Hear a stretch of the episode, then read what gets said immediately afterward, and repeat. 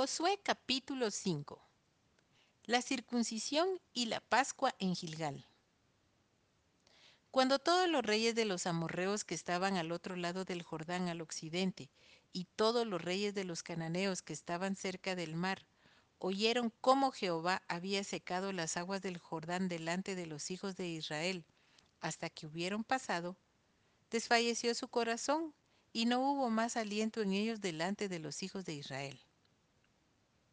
En aquel tiempo Jehová dijo a Josué, Hazte cuchillos afilados y vuelve a circuncidar la segunda vez a los hijos de Israel.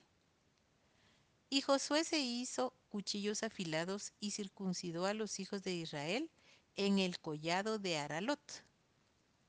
Esta es la causa por la cual Josué los circuncidó.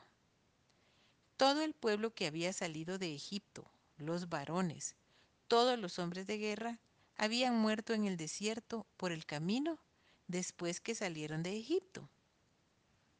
Pues todos los del pueblo que habían salido estaban circuncidados. Mas todo el pueblo que había nacido en el desierto por el camino después que hubieron salido de Egipto no estaban circuncidados. Porque los hijos de Israel anduvieron por el desierto cuarenta años hasta que todos los hombres de guerra que habían salido de Egipto fueron consumidos, por cuanto no obedecieron a la voz de Jehová. Por lo cual Jehová les juró que no les dejaría ver la tierra de la cual Jehová había jurado a sus padres que nos la daría, tierra que fluye leche y miel. A los hijos de ellos que él había hecho suceder en su lugar, Josué los circuncidó pues eran incircuncisos, porque no habían sido circuncidados por el camino. Y cuando acabaron de circuncidar a toda la gente, se quedaron en el mismo lugar en el campamento hasta que sanaron. Y Jehová dijo a Josué, Hoy he quitado de vosotros el oprobio de Egipto, por lo cual el nombre de aquel lugar fue llamado Gilgal hasta hoy. Y los hijos de Israel acamparon en Gilgal y celebraron la Pascua a los catorce días del mes por la tarde en los llanos de Jericó. Al otro día de la Pascua comieron del fruto de la tierra, los panes sin levadura y en el mismo día espigas nuevas tostadas. Y el maná cesó el día siguiente desde que comenzaron a comer del fruto de la tierra.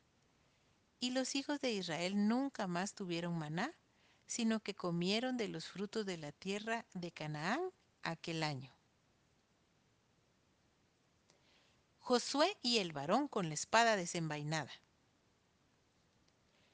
Estando Josué cerca de Jericó, alzó sus ojos y vio un varón que estaba delante de él, el cual tenía una espada desenvainada en su mano.